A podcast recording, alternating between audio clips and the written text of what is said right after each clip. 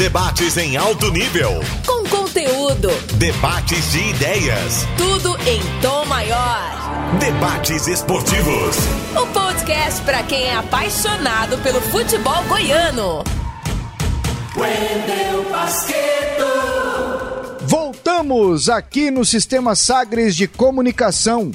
Começa agora a edição número 20 do podcast Debates Esportivos. Vamos juntos com muita discussão e também muita informação. E hoje o tema: Campeonato Goiano 2020 e 2021. Porque no último dia 15 aconteceu o Conselho Técnico de 2021, mas ficou definido que ele começará antes do final de 2020. Dá para entender? A gente vai explicar tudo neste podcast que tem comigo aqui o Evandro Gomes e o Charlie Pereira, além da nossa equipe de reportagem. Tudo bem, Charlie?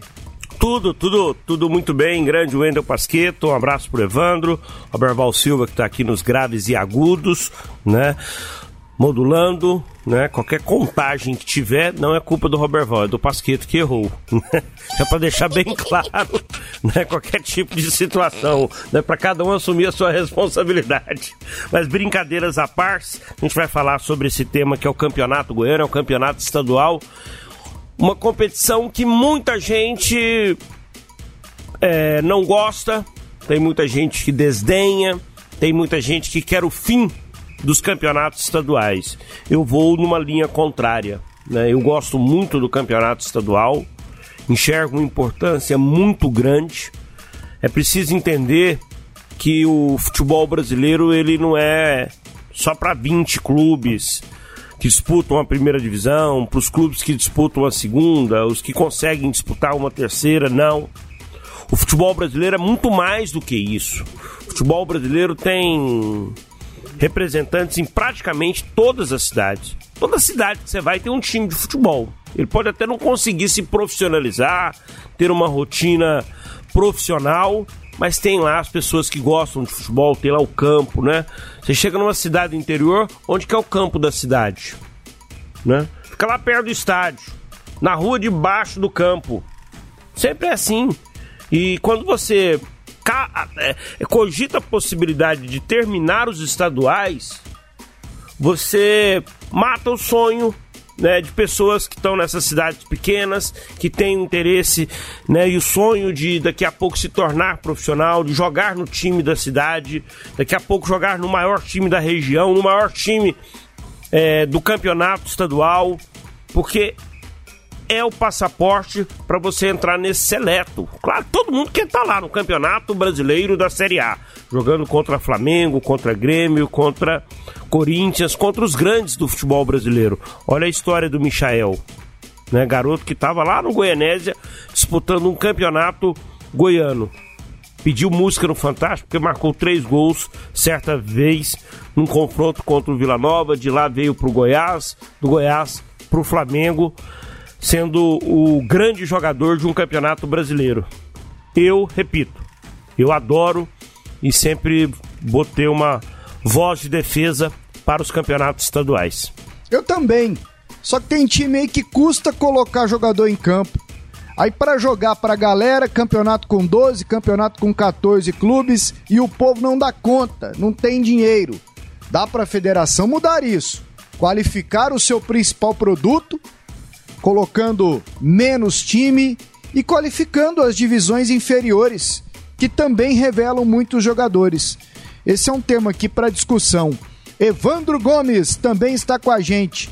Evandro, nos últimos dias aqui eu li as notícias do River Plate e me deu até dor de barriga. O River Plate que pega o Palmeiras na semifinal da Libertadores, enquanto o Santos aguarda Boca ou Racing. Eu tô até passando mal, viu, Evandro? Primeiro jogo no dia 5 de janeiro. Eu não quero nem ver, Pasqueto. Um grande abraço a você, ao Charlie, ao Robert Val, aos nossos repórteres, a Natália, o André, o Paulo Massad. Um abraço especial à minha nobre família goiana. Bom, é Copa Libertadores. Rapaz, eu estou sonhando para ter, embora o Santos seja um freguês do Palmeiras, mas imagina o quanto seria legal uma final de Copa Libertadores entre Santos e Palmeiras no Maracanã. No Maracanã, esse é que é o detalhe. Mas a gente pode ter também uma final argentina, que seria inédito, né? um Boca e River ou um Racing e River jogando no Maracanã, decidindo uma Copa Libertadores. Mas eu acredito que vamos ter um confronto Brasil-Argentina. Esse é o mais provável. E vamos ver quem vai à final dessa Copa Libertadores. O Charlie fez um relato brilhante sobre o campeonato goiano. Eu acho que ele é interessante. Entendo ser um pouco exagerado o número de participantes, 12, poderia ser melhor. Tem cidades aí que têm a, a, a dificuldade de montar um time e nós vamos abordar isso ouvindo aí alguns prefeitos, porque futebol do interior, se não tiver o apoio da prefeitura, não vai para frente. E uma cidade que cresceu de, de, de forma assustadora aqui no sudoeste goiano, que é Rio Verde, não vai mais uma vez participar e bagunçou o campeonato da segunda divisão, não comparecendo a um jogo que é extremamente lamentável em se tratando de uma cidade como Rio Verde. Eu, se eu não estou enganado, Wendel Pasqueto, Charlie Pereira, campeonato estadual só no Brasil. E alguém pode dizer, ah, mas o Brasil é um país continente. É, mas será que esse modelo vai continuar até quando? Ele, hoje o campeonato, vamos falar do Goiano. O Goiano, por exemplo, ele é um campeonato que o time ganha, o pessoal comemora ali, nem pôster do campeão a gente não vê mais. A não ser aqueles que gostam de fazer tabelas de campeonato, pôster vai lá, é, faz para poder vender depois. Mas se perder o interesse, segunda-feira já não comenta mais. E assim é no Brasil inteiro. Eu sou de um tempo que ganhar um campeonato estadual era aparecer aquela festa bonita nos jornais das grandes emissoras de televisão do país, com aquele fundo musical do Canal 100, lindo, maravilhoso. Mas acabou, acabou o interesse. Né? Tem quanto tempo que a gente não tem uma final empolgante com o estádio cheio por aqui? Tá falando assim, mas você é contra então o campeonato? Eu sei lá, eu acho que não desperta interesse de ninguém. Ele só dá prejuízo para os clubes, né? não é o goiano, os campeonatos estaduais no Brasil. Poucos são aqueles que tiram algum proveito, como tirou Goiás naquele campeonato que trouxe o Michael. Ganhou muito dinheiro, mas isso é uma vez na vida, outra na vida também. Então acredito que o campeonato goiano é interessante nesse ponto os campeonatos estaduais de uma forma geral, porque pelo menos naquelas, naqueles estados em que não há um time participando de um campeonato brasileiro, o, o, o morador da cidade, o cidadão é, daquele estado tem o prazer de comemorar alguma coisa. Por exemplo, aqui você tem Goiás, Vila Nova, Atlético. Ultimamente, só Goiás e Atlético. Vila tem anos que não ganha o campeonato. 15 anos, 16 anos. Então, é difícil porque só dois times disputam, os outros entram, participam, mas não ganham. A disparidade é muito grande. O campeonato carioca tem equilíbrio, o paulista tem equilíbrio, o gaúcho disputa entre dois, o mineiro entre dois, o catarinense tem briga, mas nos demais, meu amigo, é uma coisa assim que você sabe quando começa, como vai terminar. Pasqueto. Tiro de meta. É hora de colocar a bola em jogo. O Conselho Técnico do Campeonato Goiano 2021 aconteceu no último dia 15. Os clubes todos convidados, Jataiense e Itumbiara também. Claro, afinal, subiram da divisão de acesso para a primeira divisão. Como o Goianão 2020 ainda não terminou, então tivemos ali 14 representantes. O detalhe é que o Campeonato Goiano 2021 está programado para começar no final de semana dos dias 27 e 28 de fevereiro. 27 é sábado, 28 é domingo. E o Campeonato Goiano 2020 marcado para terminar no dia 28 de fevereiro. Então já está determinado que os times que decidirem o Campeonato Goiano 2020 já terão seus jogos da primeira rodada adiados. Achei a decisão da federação ali correta e ela foi é. clara na explicação, Charlie. É, Detalhe. É uma anomalia, mas Isso. é uma anomalia compreensível. O Goianão 2020 tá pela metade, faltam duas rodadas da fase de classificação e as fases quartas, semi e final. Ainda para a gente decidir. Quando terminar o Goianão 2020, Jataiense e Tumbiara entram para começar o 2021. Já que antes mesmo a gente vai conhecer os times que serão rebaixados. A Napolina e Iporá, nesse momento, estão ali na briga. O Goiânia corre risco. O Vila Nova está ali perto também. Então vai ser uma reta final de 2020 bem bacana. O regulamento, a forma de disputa mudou para 2021. Vai ser um campeonato mais apertado por causa do calendário que está muito arrochado. São dois grupos com seis times cada, eles jogam ida e volta dentro do grupo, classificam os quatro primeiros de cada grupo, o último de cada grupo cai, e aí vamos para aquele cruzamento olímpico a partir de quartas de final. Quartas, semi e também a final. O em dois jogos, né? Em dois jogos, e de volta. O campeonato está previsto para terminar no dia 23 de abril de 2021. Olha aqui como ficaram os grupos. Ainda com os times da edição de 2020, esperando os rebaixados. Grupo A: Anapolina, Anápolis, Atlético, Craque, Goiânia e Grêmio Anápolis. Grupo B: Aparecidense, Goianésia, Goiás, Iporá, Jaraguá e Vila Nova. Detalhe: poderemos não ter, nesta temporada de 2021, jogos entre Vila Nova e Atlético. Não corre esse risco, Charlie? Corre, e seria o segundo ano. Porque... porque, não tivemos em 2020, né? É o último, o último Atlético. A não ser que eles se classifiquem para a reta final do Goianão agora. Sim, sim. O último Atlético Vila foi pelo Campeonato Brasileiro da Série B do ano passado. Mas 2020 nós não teremos, né? O futebol de Goiás não vai resistir, não vai registrar nenhum confronto entre Goiás, é, Vila e, e, e, Atlético. É um ano sem, sem esse confronto. É. Nós já tivemos também um, um, campeonato goiano sem Vila e Goiás. Já teve isso também. Mas que aliás é uma é uma é um aspecto que sempre lembram pro Roberto Sampaio. Sim, exatamente, eu ia falar sobre isso. que é o diretor técnico da FGF. É, eu me lembro, um dia eu perguntei para ele, ele me falou, falou, Charles, classificava, é, assim, classificava um caminhão de time. Se o Vila não deu conta de classificar, ainda bem para ele que não enfrentou o Goiás. Uma explicação bem simples, né? Agora, concomitantemente com aquilo que ele, como ele gostava de falar, né?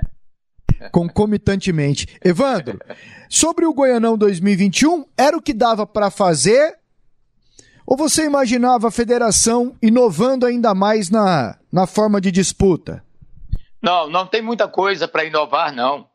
Eu achei que ficou até melhor dessa forma. Estou vendo os grupos aqui, em termos de logística, não é? O grupo A é melhor porque só tem uma viagem para Catalão mas tem Atlético, Goiânia que jogam aqui, dois times de Anápolis, três, dois times de Anápolis, três, aliás, Anapolina, Grêmio e Anápolis. Quer dizer, a logística do grupo A é muito melhor, porque só tem uma viagem para Catalão. Já o grupo B, onde estão Vila Nova, Goiás, Aparecidense, que eu considero esses três aí favoritos, mas você não sabe como virá o Goianese ou como virá Iporá ou Jaraguá. A logística desse é um pouco mais complicada você terá viagem para Goianésia, que são quase 200 quilômetros, para Jaraguá e para Iporá, mais de 200. Então, ficou uma, uma situação um pouco mais de viagem para o grupo B. Acho o grupo A muito mais fácil que o Atlético. É intocável. O Goiânia está com um time que, se ficar aí todo para o campeonato, vai entrar bem. E a gente não sabe, a Napolina pode cair, né? de repente, está numa situação muito complicada no campeonato 2020, pode nem participar do 2021. E o Anápolis, que é sempre uma expectativa, o Grêmio só participa também, não está afim de ganhar, só para revelar os jogadores. Mas achei o campeonato assim legal.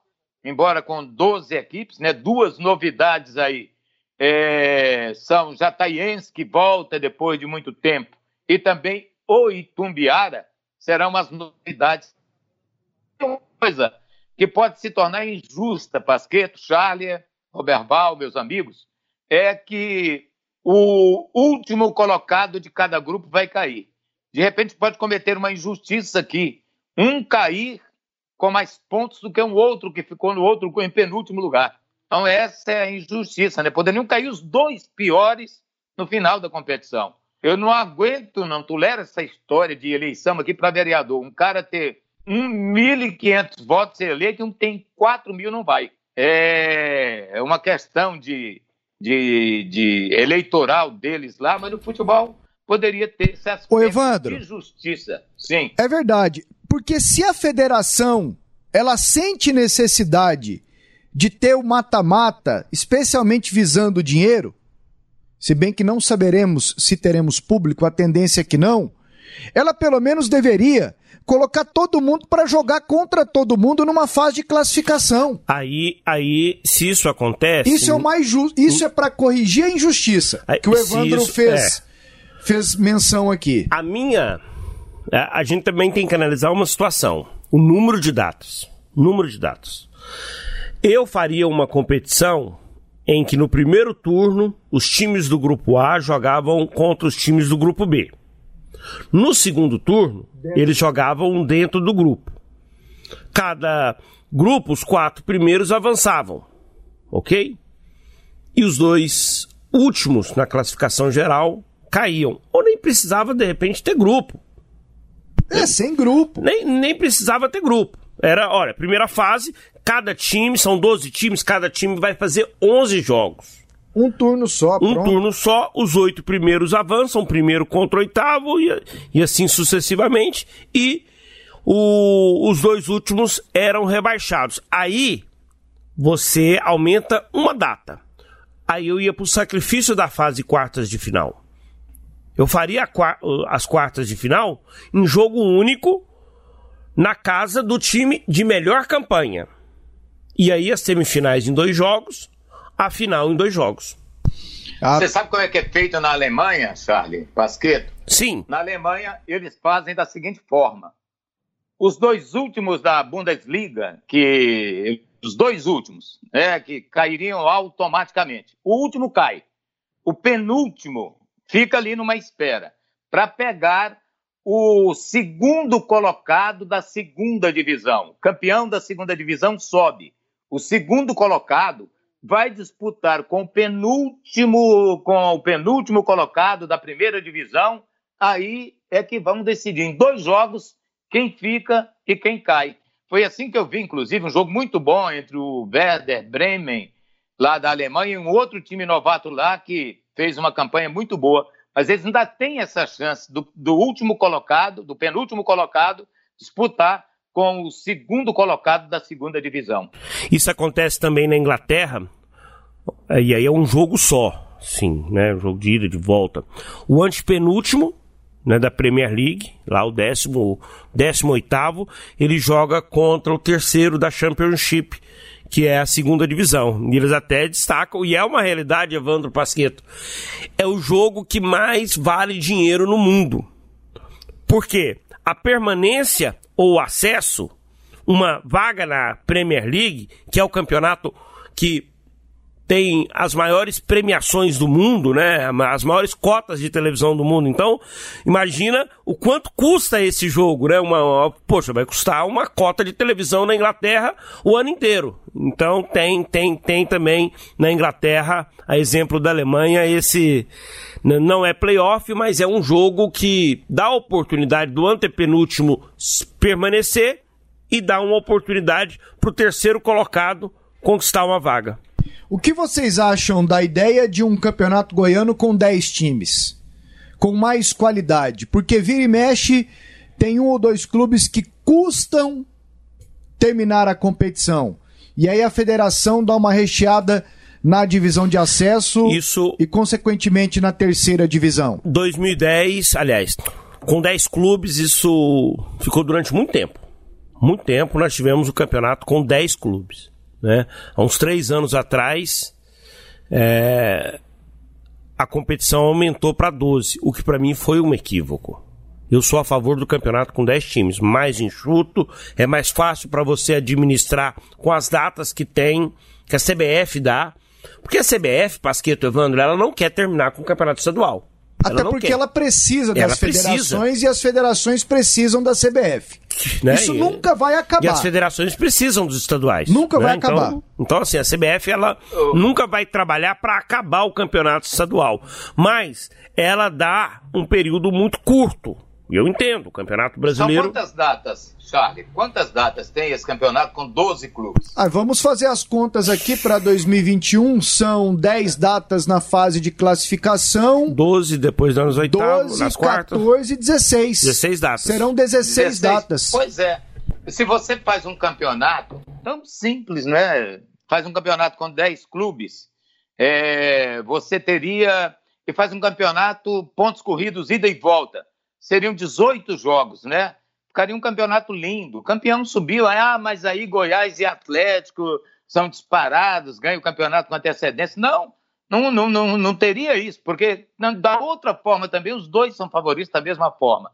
Porque aí, jogando todo mundo contra si, ida e volta, seriam 18 jogos. Não daria, ficaria lindo. Eu acho que seria muito simples, campeão ponto corrido, acabou, os dois últimos colocados caem, os dois, últimos, os dois primeiros da outra sobem.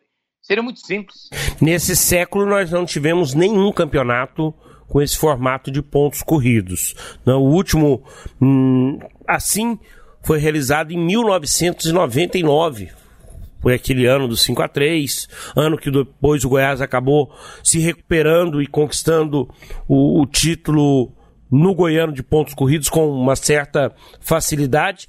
E o presidente da federação na época era o Wilson da Silveira e o diretor técnico era o Wilson Balzac. Me agrada a ideia do mata-mata e da decisão. Eu adoro.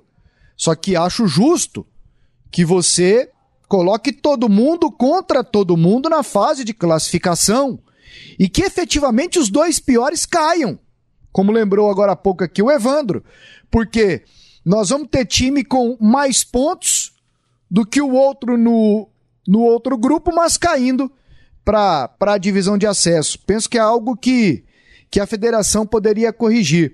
Um detalhe aqui, amigos, porque no início do nosso podcast eu citei a classificação do Campeonato Goiano 2020, que está para terminar. E num texto muito bem feito aqui do companheiro Arthur Marabá, ele colocou aqui, ó, só para as pessoas lembrarem. O Campeonato Goiano 2020 está na décima rodada. Então está terminando a fase de classificação. Falta a décima e falta também a décima primeira. O Atlético com 23 pontos, o Jaraguá com 20 e o Goiás com 19 já estão classificados. O Goianese é o quarto com 15, o Craque é o quinto com 13, Anápolis sexto 13, Vila Nova sétimo 12 e a Aparecidense fechando a zona de classificação a oitava com 11 pontos. O Grêmio Anápolis é o nono com 11. O Goiânia é décimo com 10. O Iporá abre a zona do rebaixamento 10 pontos. Só dois pontos do Vila. Então quem tem 13 pontos corre risco de rebaixamento. Corre. E a Significa Anápolis... dizer também aqui, Pasquete, que a Anápolis perde um representante, ou o Grêmio ou a Napolina, né? Pois é, porque a Napolina, com seis pontos, é a lanterna praticamente rebaixada. Do... Aliás, eu quero até fazer uma correção aqui, porque eu tinha falado que o Grupo A tem uma logística melhor, aqui vai sair um de Anápolis para entrar o quê? Itumbiara, não é isso? Ou então, Jataiense. A aumenta, não é isso? Exatamente. E aqui, voltando ao campeonato 2020, Charlie, é, o Goianésia com 15 está praticamente livre. Mas do craque para baixo aqui, tá todo mundo correndo risco de rebaixamento. É assim, a Napolina, a Napolina acho que matematicamente não tem chance de classificação. Sem chances. Mas o próprio Iporá tem chance de classificação. Exatamente. E, e as rodadas que faltam aqui para a gente matar o assunto.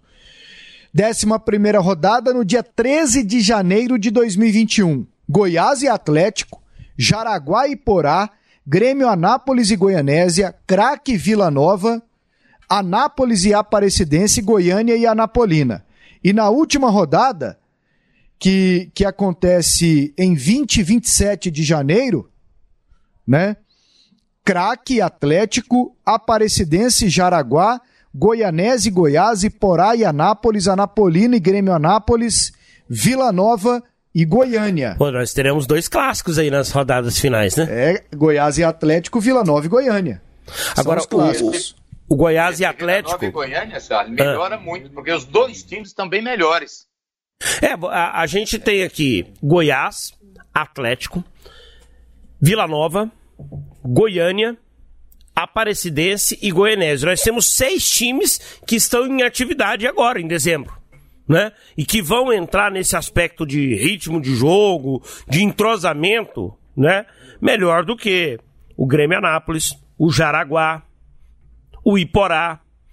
A Napolina, inclusive, assim, lá tudo indica que eles vão com um time sub-20, né? Não, não vão arriscar montar um time talvez mais forte, com jogadores mais experientes para dois jogos, já que a situação é muito difícil, né? Ela já está bem distante aí do antepenúltimo colocado. E há um detalhe ainda aqui, uma curiosidade, é que o Rafael Lucas, que está jogando hoje no Vila Nova, ele terminou aquela participação dele na Napolina com seis gols. Se não estou enganado, o artilheiro tem oito. Então, o Rafael Lucas pode se tornar ainda o artilheiro do campeonato, jogando agora pelo Vila Nova, se é que ele vai ficar. E após a opinião do Evandro Gomes, bora dar uma olhada nos clubes Goiás, Atlético e Vila Nova para saber como eles enxergam essa situação de um goianão colado em outro, tudo acontecendo já em fevereiro, com os nacionais terminando. Repórter Paulo Massad está com a gente aqui no podcast Debates Esportivos. O detalhe, né, Massad, é que o Vila Nova tem a continuidade dessa diretoria. O Hugo Jorge Bravo segue por mais uma temporada, não é? Isso mesmo, Pasqueto. O presidente executivo do Vila, toda a diretoria, na verdade, ela foi eleita no início dessa temporada e no Vila são dois anos de mandato então, o Hugo Jorge Bravo e seus vices, sua diretoria, todo mundo irá continuar até o fim da temporada 2021, quando acontecem novas eleições no Vila Nova. Massad, em relação ao elenco do Vila Nova, quais jogadores poderão ficar para o campeonato goiano desse ano e para o campeonato seguinte? Há alguma possibilidade desse elenco ficar aí no time do Vila Nova para as próximas disputas, independente do resultado da Série C? Então, Evandro, essa questão ela é mais complicada. Eu até conversei recentemente com o presidente executivo do Vila, Hugo Jorge Bravo, e ele me disse que questão de renovação de contrato com jogadores que têm os seus vínculos terminando após o término da Série C tudo isso vai depender, é, vou até dizer como ele me informou.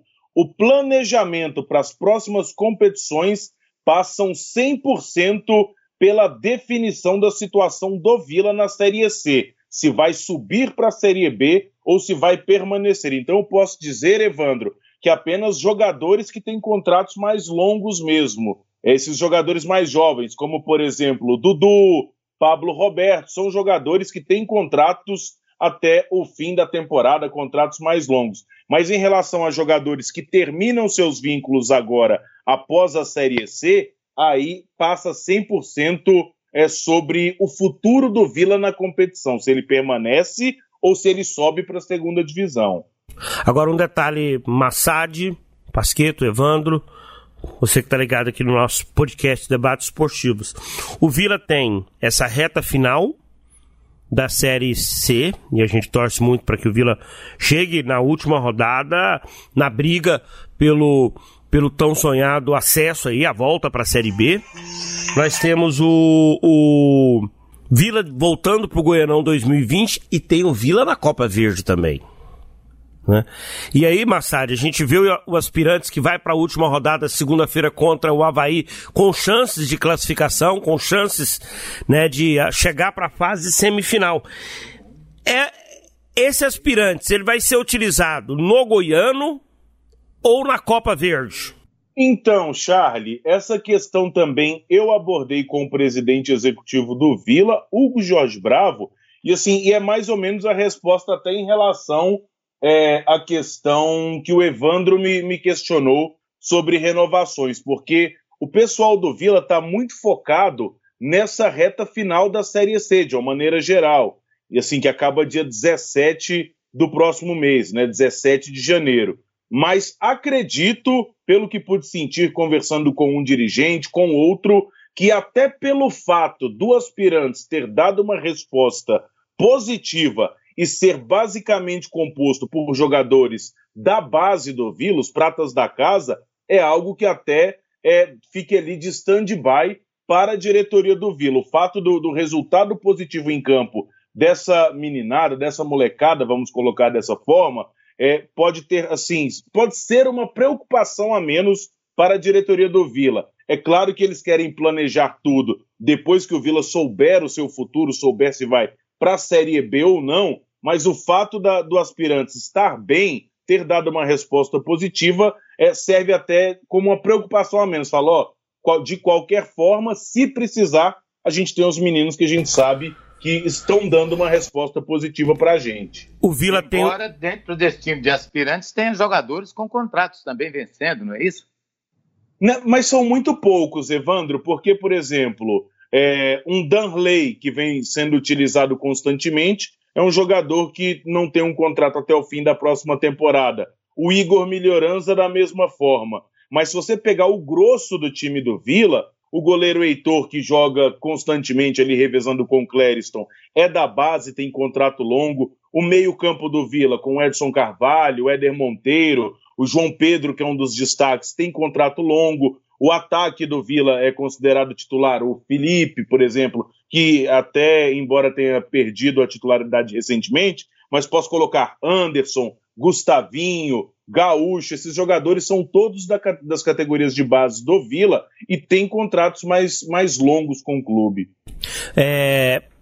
Massad, Alain Mineiro, eu sei que, que talvez a resposta seja muito parecida com essas anteriores que você trouxe, né? É preciso esperar se o Vila vai subir ou não, qual será a realidade de calendário de competição nacional para 2021.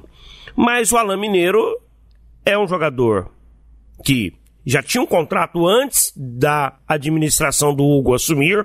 Não é um contrato certamente no padrão dos demais jogadores, né? Essa renovação aconteceu quando o Vila estava numa série B, tinha um outro orçamento. É um jogador que você enxerga ele vestindo a camisa do Vila Nova, né, num, num novo vínculo aí, ou não? né? Independente se o Vila subir ou não, o Alain Mineiro vai embora do Onésio Brasileiro Alvarenga. Aí, Charlie, tem uma questão. O Vila não procurou o jogador, certo? O Vila ainda não procurou o Alain para uma possível renovação, assim como não procurou nenhum outro jogador. Mas eu, aí eu conversei com o Alain, tive a oportunidade de perguntar para ele Falei, e aí, você tem interesse, independente do que acontecer? O Alan tem interesse, entendeu? Ele, assim, vou até dizer como ele falou. Falou, olha, Massad, é, é claro que sempre surge é, um, uma sondagem aqui, outra ali. O Alan tem um nome muito bem visto por alguns clubes é, do interior de São Paulo. Posso citar um, por exemplo, a Ferroviária de Araraquara. O Alan, apesar de ser mineiro, ele tem residência fixa em Araraquara. Então, assim, é um clube que sempre o procura. Mas mesmo assim, o Alan falou: ó, vai depender da diretoria do Vila. Com o Vila Nova, é, assim, eu e o Vila, da minha parte, eu sempre ouço negociação, sempre discuto, sempre tenho vontade de permanecer, entendeu? Esse é, é o ponto do lado do Alan. Volto a repetir: o clube não procurou o Alan ainda, como não tem procurado nenhum jogador. O Hugo tem dito que quer aguardar a definição da vida do Vila nesta Série C. Mas por parte do jogador, existe sim um interesse, inclusive, Charlie, dentro disso que você disse, independente se o Vila vai ou não subir para a Série B. Show de bola, Massad, aquele abraço.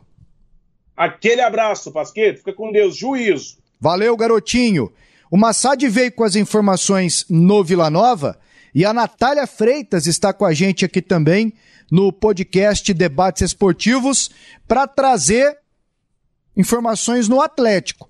Porque a situação atleticana ela é mais arrochada. O Atlético terá Goianão, terá reta final do Campeonato Brasileiro e ainda a Copa Verde. Elenco é curto. O Adson já chorou isso um milhão de vezes aqui na Sagres. Como é que esse povo vai fazer, Natália, para administrar isso tudo? A molecada do Sub-20 entrará em ação?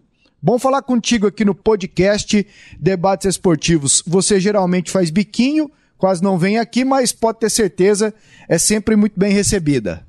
Sempre falei, Pasqueto, que eu gosto muito de participar do chutão. Vocês nunca me convidam, né, para participar do chutão. Se você olhar o aproveitamento da única vez que eu participei do, do chutão, eu fui bem. E quer saber de um negócio? Ah. Você vai participar hoje porque você pode ser o fator de desempate. Nós temos o Charlie e o Evandro.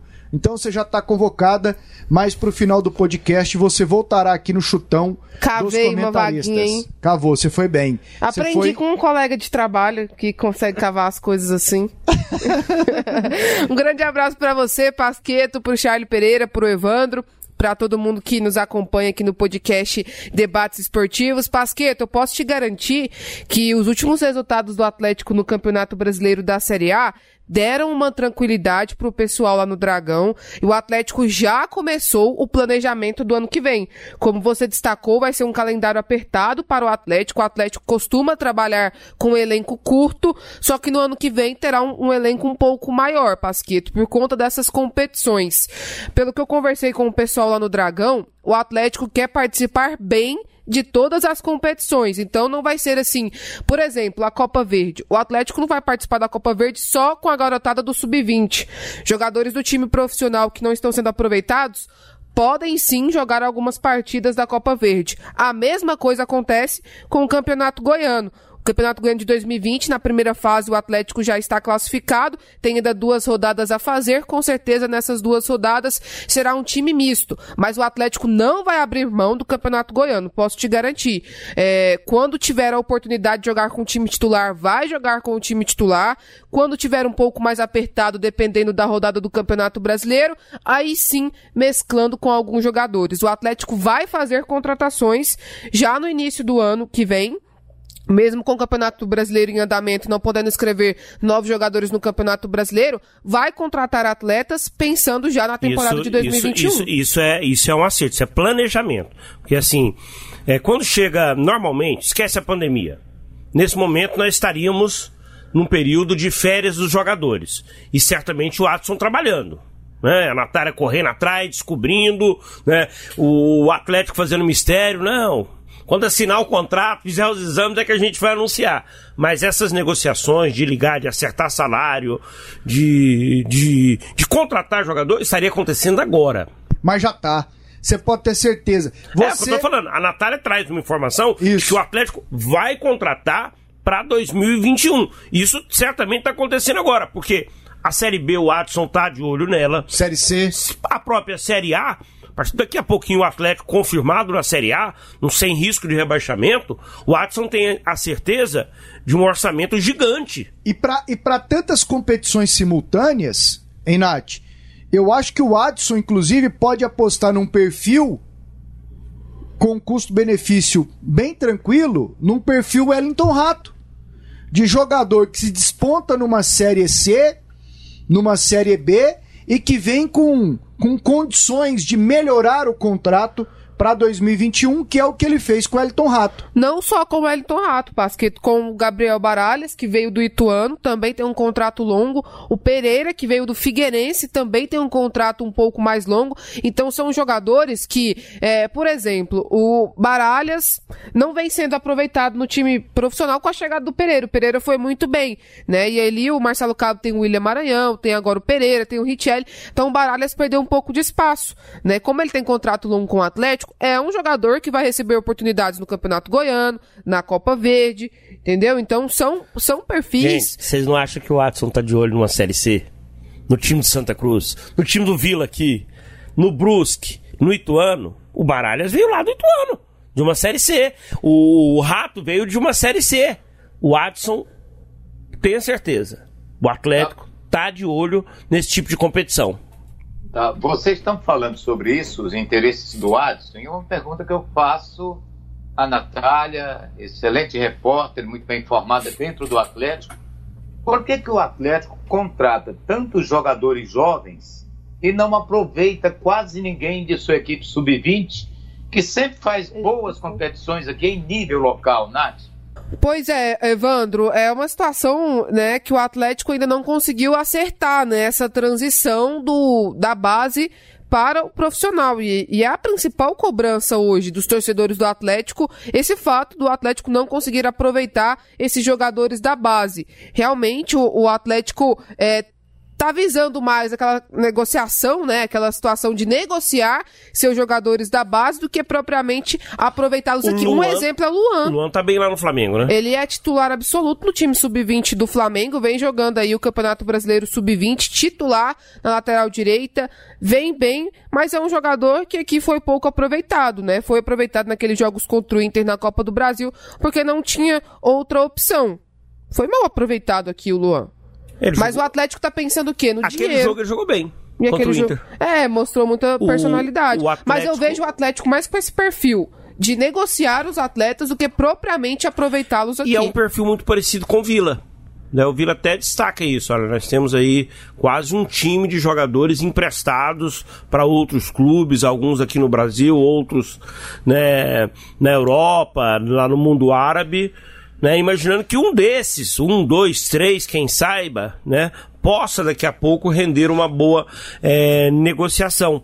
O, o- o zagueiro Renato né, assinou contrato com o Corinthians Ele tinha 15 anos quando né? saiu do Atlético. Quando no Atlético, está sendo utilizado lá no time, no time sub-17, assinou contrato profissional com, com o Corinthians. O, o Atlético tem 50% de uma futura negociação, caso E ela recebeu aconteça. também um valor já quando ele foi pro Corinthians. Natália, o, o, o Massad falou agora há pouco sobre a situação contratual de muitos jogadores aí. Após o Campeonato Brasileiro, o Vila vai analisar se eles permanecem ou não. O Atlético tem jogador terminando contrato agora no final do ano. Você trouxe a informação já na quinta-feira que o, o Brandão tá de saída. Final do ano ele vai embora. Final do ano ele vai embora. Não houve um acerto ali do Atlético com o Ludogorets, que é o time que o, Brandão Atlético tem queria contrato. ele.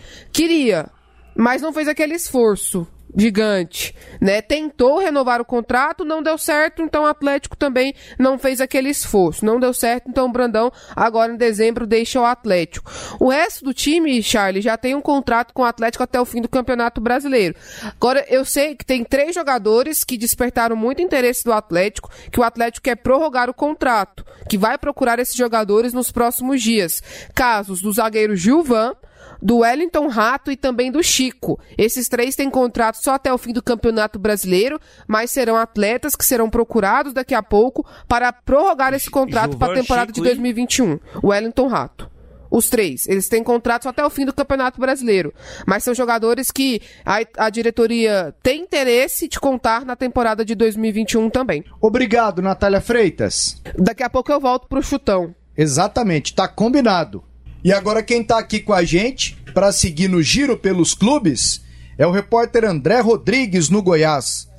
A situação do, do Goiás, André, pelo menos em termos de calendário, ela só não é idêntica à do Atlético por causa da Copa Verde, que o Goiás optou em não participar. É, Atlético e Vila. Atlético, Vila e Aparecidense. Não, eu digo que a do Goiás é, é- ela é parecida com Ah, a do Atlético A. por causa da Série A. E só não é idêntica exatamente por causa da, da Copa Verde que o Goiás não vai. No entanto, tem um outro componente nessa história toda do Goiás, que é a sucessão presidencial. É, tá todo mundo na expectativa, né, André? E só depois disso que começa o planejamento para o Campeonato Goiano 2021. Ô Pasquito, abração pra você, rapaz. Abração ao Charlie, ao Evandro, né? Enfim, ao nosso internauta ligado, conectado, ouvinte aqui no Sistema Sagres de Comunicação. Não, Pasquito, as coisas já estão andando no Goiás. É, Paulo Rogério Pinheiro, há um bom tempo, já arregaçou as mangas e ele já vem trabalhando é, juntamente com o Arley, juntamente com Osmar Lucindo, com relação à formatação do futebol do Goiás, visando já o início da próxima temporada. Algo é certo, Pasqueto, é o Goiás, no início de 2021, ele vai seguir a linha desse final de 2020, aproveitando e muito, aproveitando e muito os garotos da base do Goiás. Essa vai ser a tônica para o início da próxima temporada, inclusive para o início do Campeonato Goiano de 2021, Pasquetor. Evandro, o André trouxe aí então que o pessoal já está dando uma olhada e a base será aproveitada no Goiás. Qual o questionamento que você tem para fazer para o André Rodrigues, Evandro? Evidentemente que é sempre um prazer falar com o André Rodrigues, extraordinário repórter aqui do Sistema Sagres de Comunicação. André, desses jogadores que foram lançados recentemente no time profissional do Goiás, que aliás é o clube que mais aproveita a base aqui. Tanto é verdade que já encheu os cofres em várias oportunidades com venda de jogadores. Desses que foram lançados, eu já me, me refiro à diretoria que vai assumir o clube. Qual aquele que eles têm como futura negociação, aquele que a gente poderia falar? Esse é a cereja do bolo, André. Ô, Evandro, prazer é meu, satisfação né, é minha em falar contigo mais uma vez. Você que é uma referência para gente na comunicação esportiva em todo o Brasil, nosso mais sensato, grande Vandinho. Evandro, olha só, é, carro-chefe, carro-chefe dessa garotada né, que está tendo chances agora no Campeonato Brasileiro é o Vinícius. O Vinícius agora vai voltar ao time após uma contusão no joelho. É, de fato, seria hoje né, a grande moeda, né, a grande moeda, o grande ouro do Goiás com relação a uma possível negociação já na próxima temporada. O Vinícius. E além do Vinícius, outros atletas, na visão da direção do Goiás, também têm chance do Goiás ainda fazer um bom dinheiro em cima dos mesmos. Como, por exemplo, o volante Breno. O Breno, é, mesmo antes na Série A, com os medalhões, o Breno já se tornou um titular absoluto do Goiás. Então é outro atleta que a direção do Goiás entende que logo, logo, de repente, o Goiás vai fazer um dinheiro em cima dele. E outro atleta também é o zagueiro David. O zagueiro David, ele tem mercado, o Goiás já teve sondagens lá do futebol europeu em cima do David. Tem um outro fator envolvendo esse atleta, o seu contrato termina com Goiás no final de 2021. Então, eu imagino, eu imagino que o David também será um atleta que logo, logo a direção do Goiás gerará fazer um dinheiro nesse atleta. Então, resumindo aqui, Vandinho, ouro, carro-chefe, atacante Vinícius. Esse aí, esse aí é a grande esperança, é a grande arma com relação, quem sabe, a uma grande transação da direção do Goiás. E aí, na sequência, você tem o Breno, volante Breno, o próprio zagueiro David. André, agora há pouco a Natália destacou que o Atlético vai contratar. Né? Já está se mobilizando, atento ao, ao, ao, mercado, certamente iniciando uma outra né, negociação. E o Goiás? Por mais que a base tenha um espaço especial nesse planejamento para 2021, a gente sabe que no final do ano né, o Goiás deixa de ter aí no seu elenco principal cerca de uns 10 jogadores. Tudo bem que eles não estão sendo aproveitados, né? Mas hoje o Goiás só tem um campeonato brasileiro. Daqui a pouco tem um goiano e o brasileiro, e, são, e é um campeonato goiano colado no outro. O, o, o Goiás vai contratar vai trazer reforços, está monitorando, já está negociando com alguém para reforçar o time para 2021? Ô Charlie, olha só, boa colocação sua aqui. Até em cima dela, eu devolvo a pergunta a vocês, só para confirmar. É, teremos também né, o final do Goianão 2020 ainda, não é isso? Sim, Agora, sim, sim. É, é, vai conciliar com a Série A, não vai? É o que eu destaquei, assim, a partir do dia 13 de janeiro, tem o Goianão 2020 que vai até que vai até dia 27 de de até dia 28 de, de fevereiro.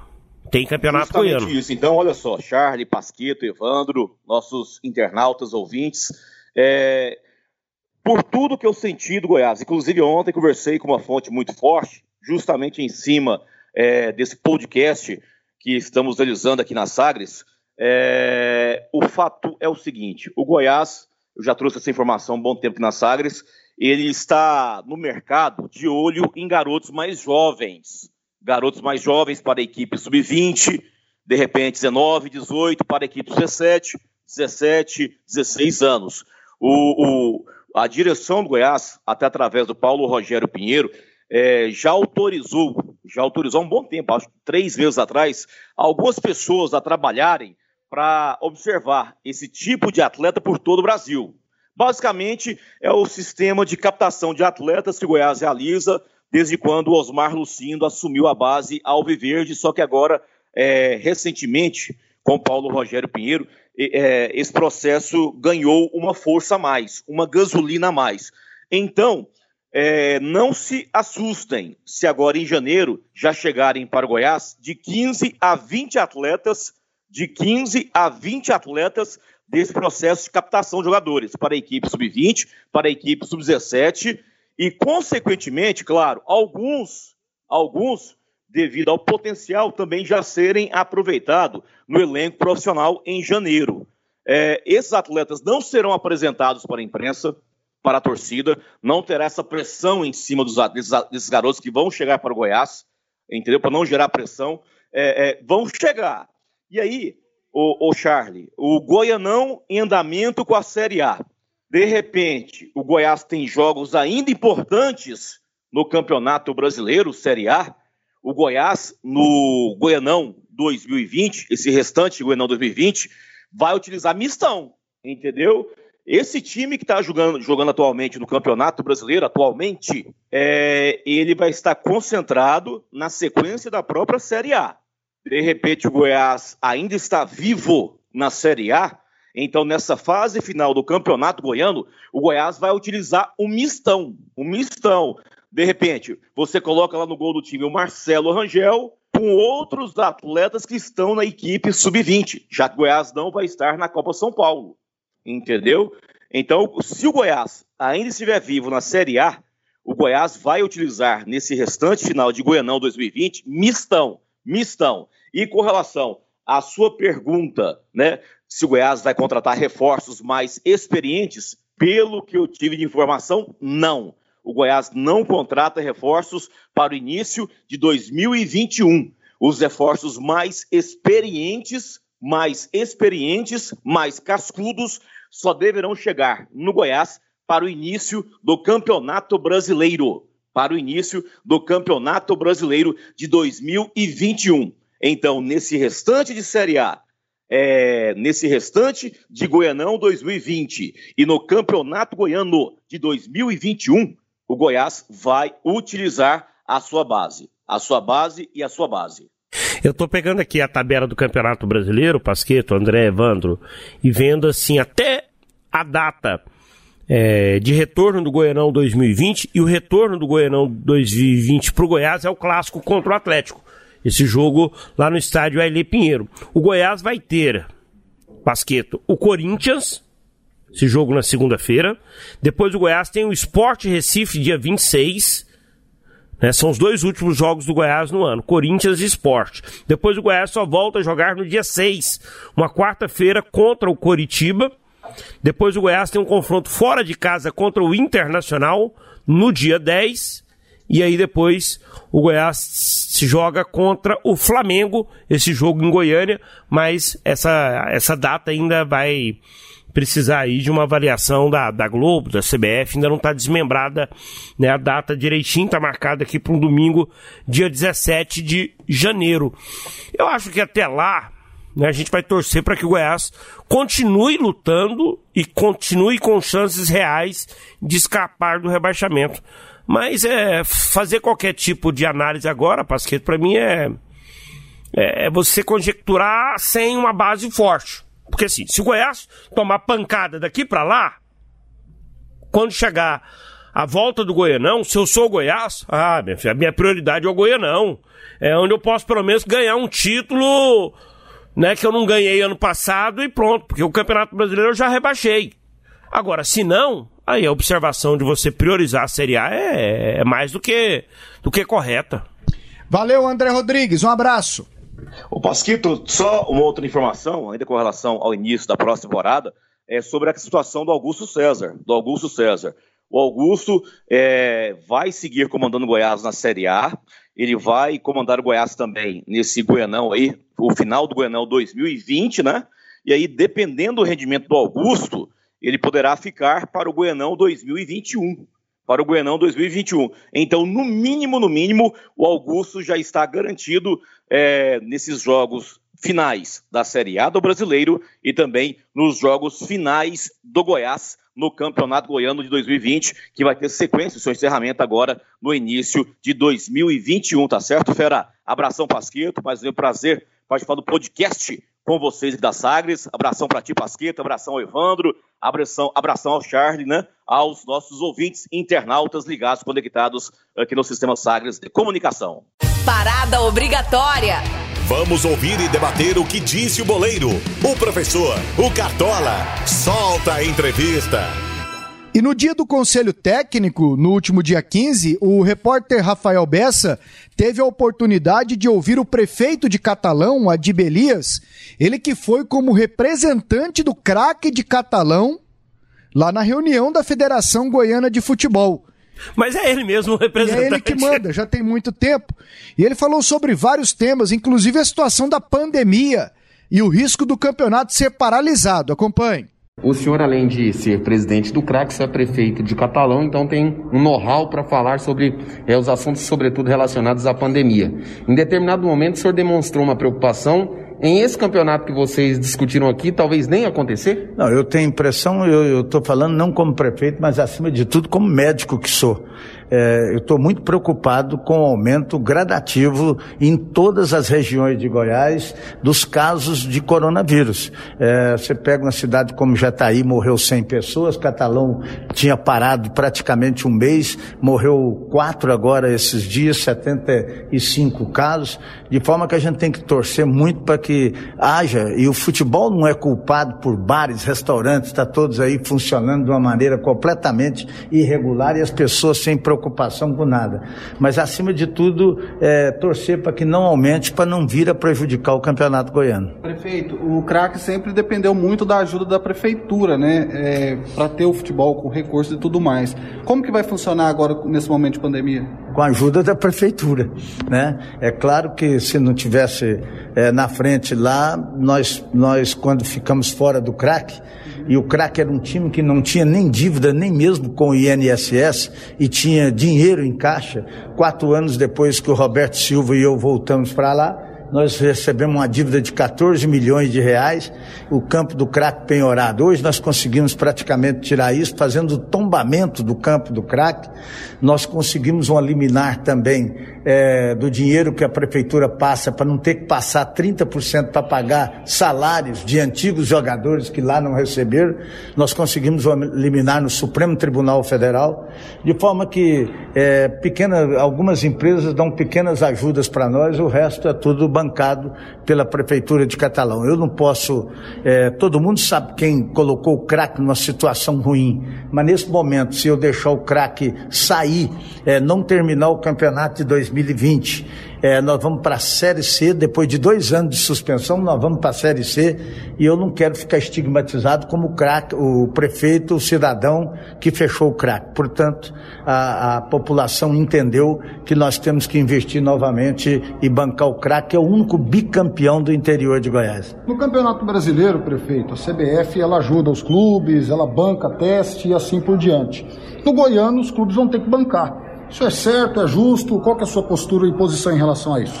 Não, eu vejo a situação da, da, da, da, Federação Goiana. A Federação já nos ajuda aí com hotel, com alimentação, e de forma que o dia que eu tenho, eu tenho absoluta certeza que o dia que ela puder ajudar mais, ela vai ajudar, né? Com certeza, é, nós temos que fazer cada vez mais um campeonato goiano muito melhor, apesar de eu já achá-lo um dos campeonatos mais difíceis. E eu acho que quem entra nesse campeonato goiano é sabedor de tudo que a prefeitura, a a própria cidade pode fazer. Uma coisa que eu posso te, te, te falar sempre, vocês acompanham isso, não existe nenhum cidadão que trabalhou no crack que pode falar que saiu de lá sem receber nas administrações do Roberto Silva e do Adib Elias. Então vai continuar da mesma forma. E falou quem conhece, hein, Evandro? O Adib Elias, que é médico, político, gestor e conhece como funciona toda a situação lá em Catalão. O Adib é a figura mais apropriada para falar sobre isso. Porque, como político, ele é talvez aquele que mais ajudou. Eu acho que aqui em Goiás, nós tivemos dois prefeitos que fizeram seus times campeões. Um foi o saudoso José Gomes da Rocha, na cidade de Itumbiara, que no dia que ele morreu a gente falou: talvez o Itumbiara comece uma decadência a partir de agora. E foi o que aconteceu. Aquele Itumbiara brilhante de Basílio, de Caíque, de Landu, aquele Itumbiara que ganhou um campeonato de forma inquestionável, acabou ali. E com o Adib Elias, a gente sentiu o baque do craque quando ele saiu da prefeitura de Catalão. Então, ele, como você diz, como médico, como político e como desportista que é, conhecedor dos segredos do futebol, ele tem lá suas razões. Eu não acredito que o craque volte a ser forte. Não foi nessa temporada, talvez não será na temporada que vem. Em função de tudo isso que ele falou, a pandemia, a falta da vacina, né, aquela incerteza do que vai acontecer daqui para frente. Nós ainda não estamos livres da Covid-19.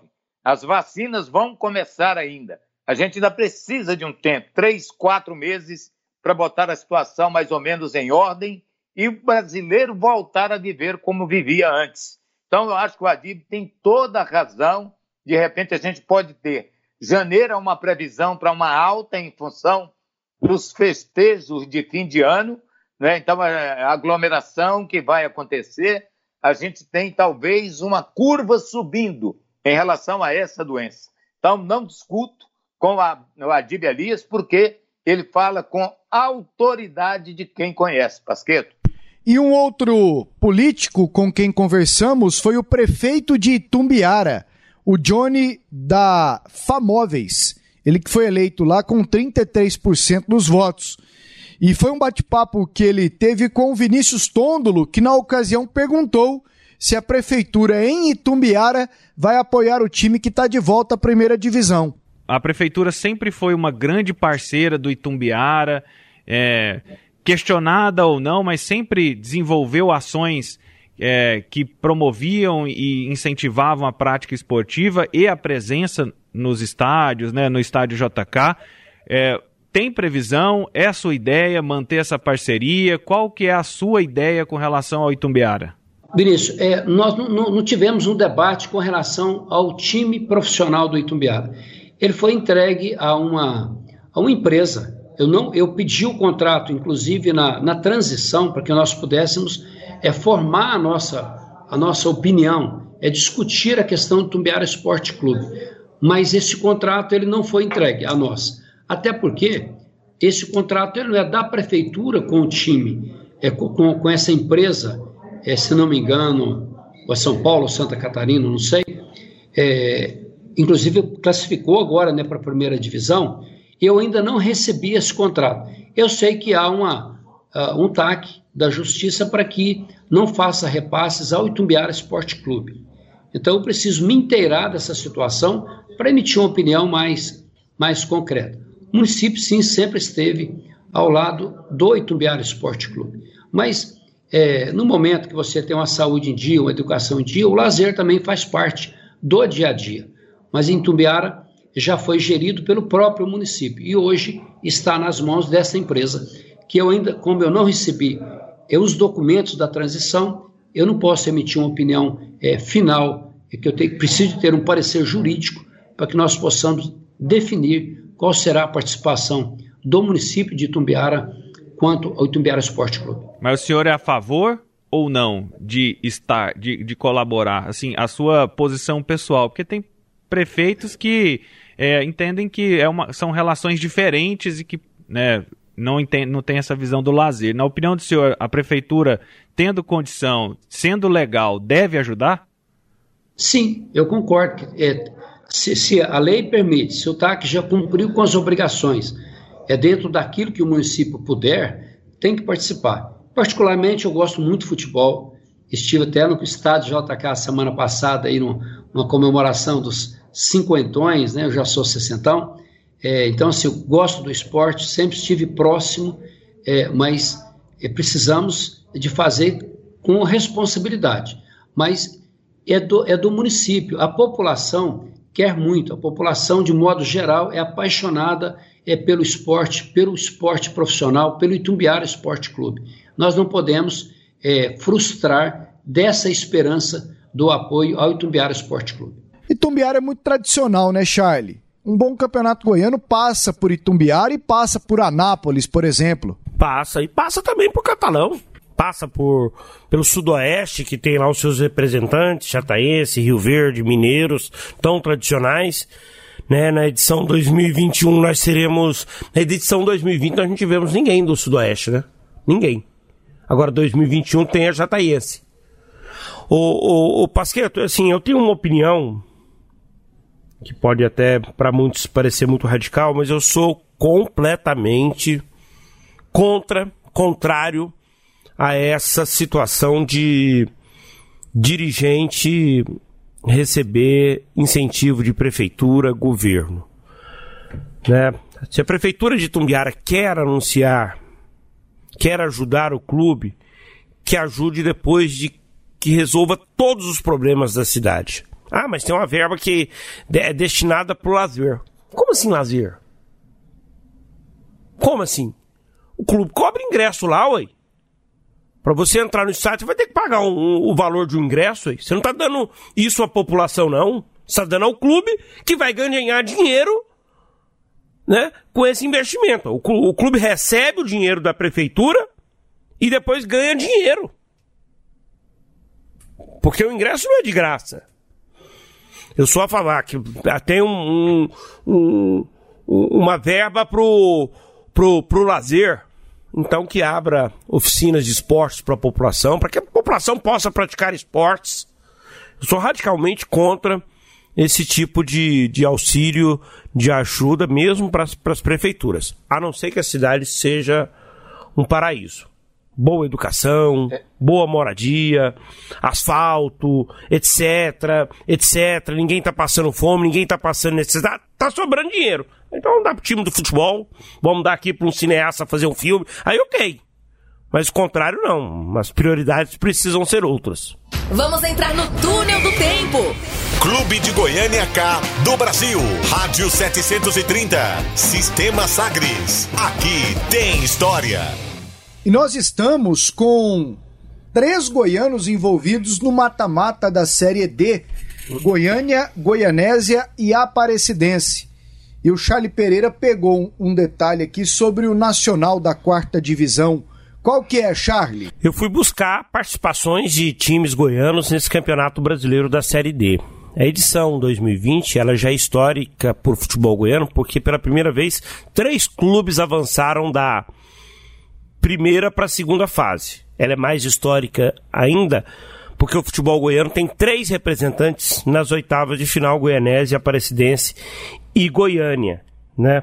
Mas em 2012, o craque de Catalão fez história no Campeonato Brasileiro da Série D. Agora há pouco a gente falou do Adib, e aí a gente remete ao craque de Catalão de 1900, aliás, de 2012, desculpa, 2012 o craque na primeira fase, Pasqueto, se classificou num grupo que tinha Aparecidense, o Sene do Mato Grosso, Sobradinho e Ceilândia. Depois ele eliminou o Nacional de Minas Gerais e conquistou o acesso diante do Friburguense do Rio de Janeiro.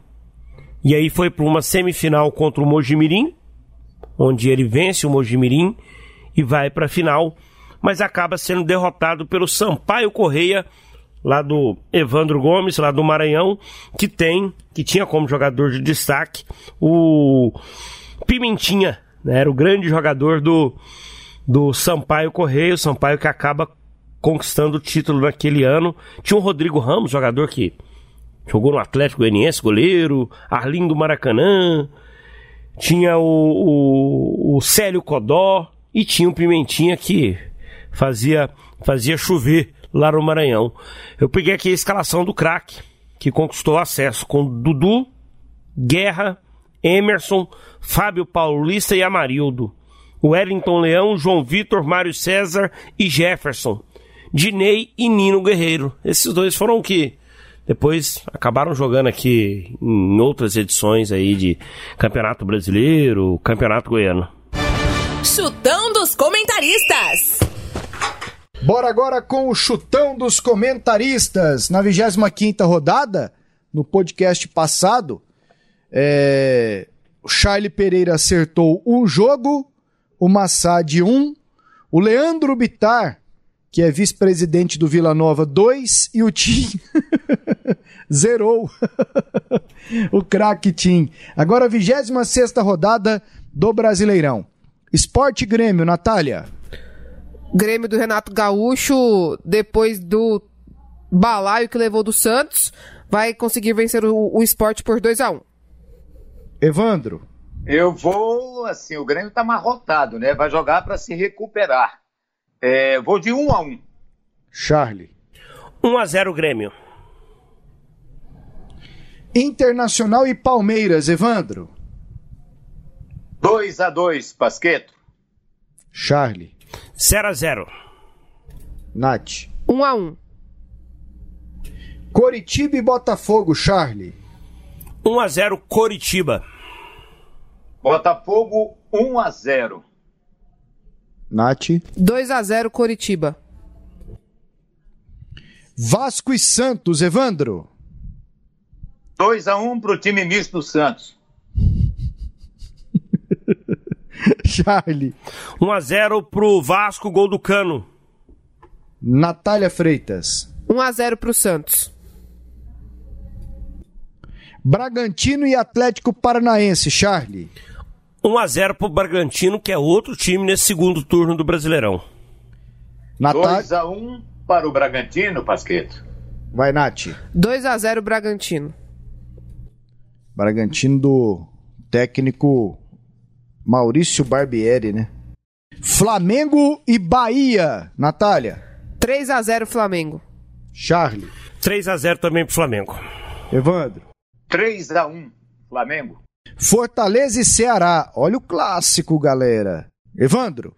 Eu vou de 1 a 0 para o Fortaleza. O Vozão vai cair nessa. Charlie. 0 a 0 Nath. 1 a 0 Ceará. Corinthians e Goiás. 1 a 0 Corinthians. Nath. 1 a 0 Corinthians.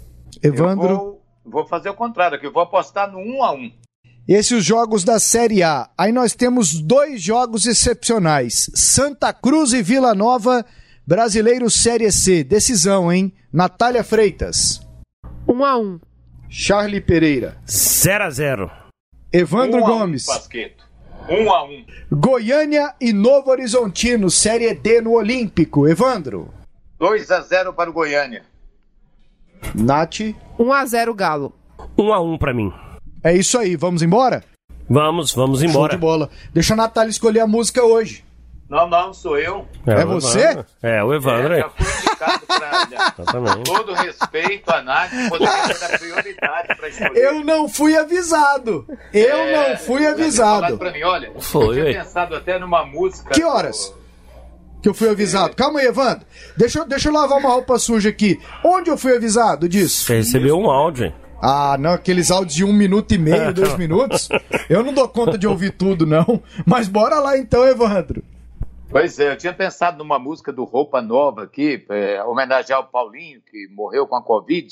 São tantas lindas, né? Mas como o assunto é futebol, o tema é futebol, eu vou ficar com aquele compositor que você gosta tanto, Pasqueto, que é Francisco Buarque de Holanda, uma música do Chico Buarque chamada Aê, Vandinho. O Futebol.